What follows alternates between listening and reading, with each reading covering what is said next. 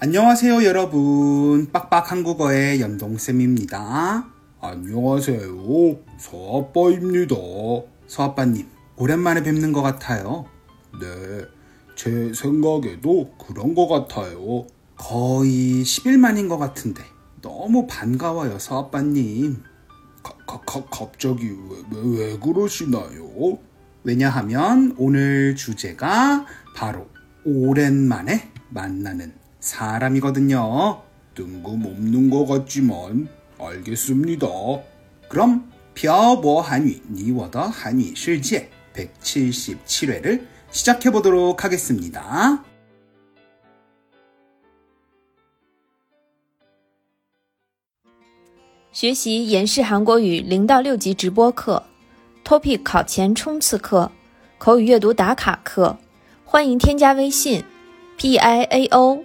b o h a n y u，即漂泊韩语全拼，详询。 지난주 토요일에 제가 살고 있는 동네로 와이프 친구가 놀러 왔어요. 그 친구는 어디에 사는데요? 베이징에 살고 있어요.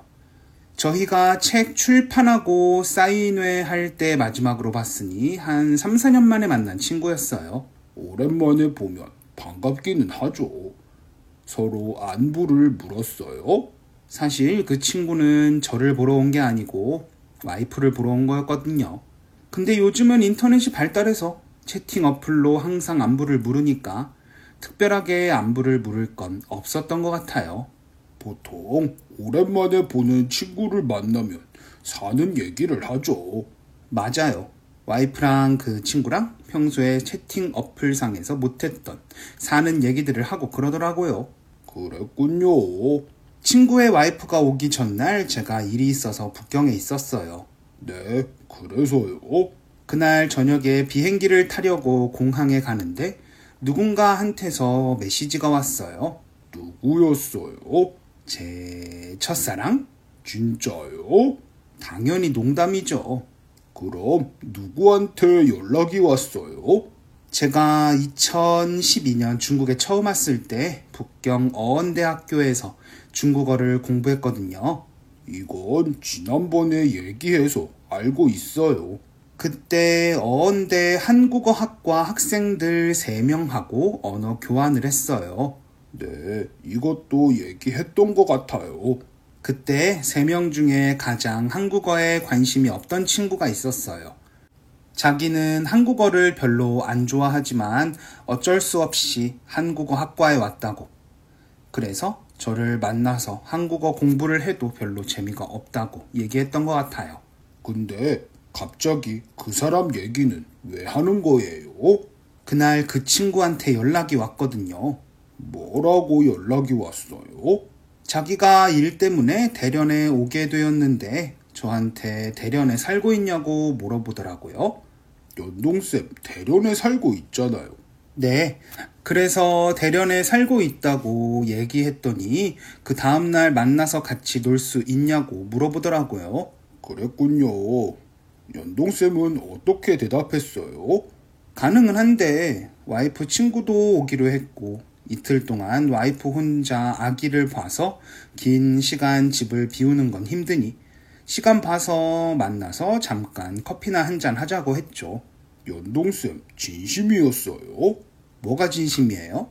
한국 사람들 특징 있잖아요. 빈말로 하는 밥 한 번 먹자, 커피 한 잔 하자, 술 한 잔 하자, 등등요. 전 정말로 만날 생각은 있었어요. 근데 그 친구랑 언어 교환을 세 번 정도 했었나? 그렇게 친하지 않았거든요. 그래서 좀 걱정이 됐죠. 친하지 않아서 할 얘기가 없을까봐요? 네, 만났는데 괜히 서먹서먹한 분위기면 서로 불편하니까요.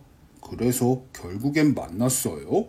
네, 대련에 성해 광장에서 만나서 바닷가를 볼 수 있는 카페에 가서 커피도 마시면서 이야기를 했죠. 이야기는 재미있었어요?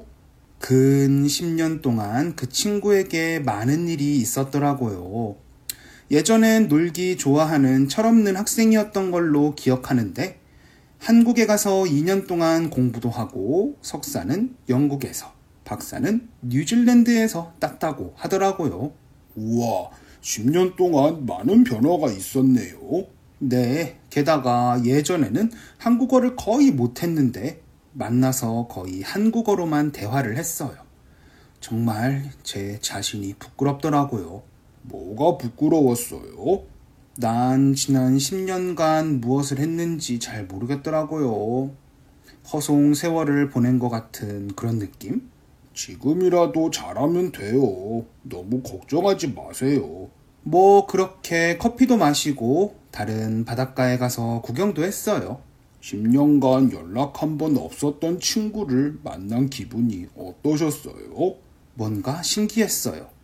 10년 전 제가 중국에 막 왔을 때 기억도 나고, 그때는 진짜 매일 도서관에서 7, 8시간씩 앉아서 열심히 공부했었거든요.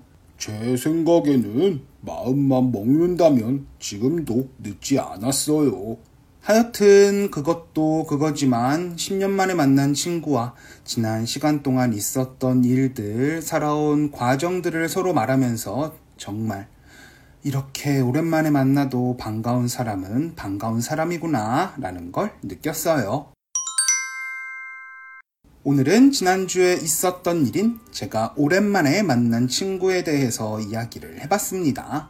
시간은 잡을 수 없지만 추억은 항상 간직해야 해요. 그 친구랑은 같이 나눈 추억은 별로 없었지만 그 친구를 만났을 때 당시에 저에 대한 추억이 사뭇 떠올라서 다시 한번 저를 돌아보게 되는 계기가 되었던 것 같아요. 전 군 생활을 같이 한 사람들을 가끔 만나면 그런 생각이 드는데 아마 제가 느낀 기분이 서아빠님이 느낀 기분하고 비슷할 거예요. 다른 사람에게 추억이 될 수 있는 좋은 사람이 되는 것이 중요할 것 같아요. 정말 멋진 말이네요. 감사합니다. 그럼 서아빠의 멋진 말을 뒤로 하며 오늘 내용은 여기까지 해볼까요?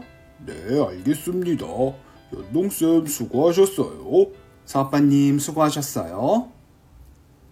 오늘은 저의 지난주 오랜만에 만난 친구와 있었던 일들과 그때 느꼈던 저의 감정들을 이야기해 보는 시간을 가져봤습니다. 어릴 적 친구들과 한참 동안 연락을 하지 않고 지내다가 만나게 되면 친구들의 변화한 모습에 놀라기도 하지만 그 친구들과 함께 지냈던 그때의 나를 추억할 수 있습니다.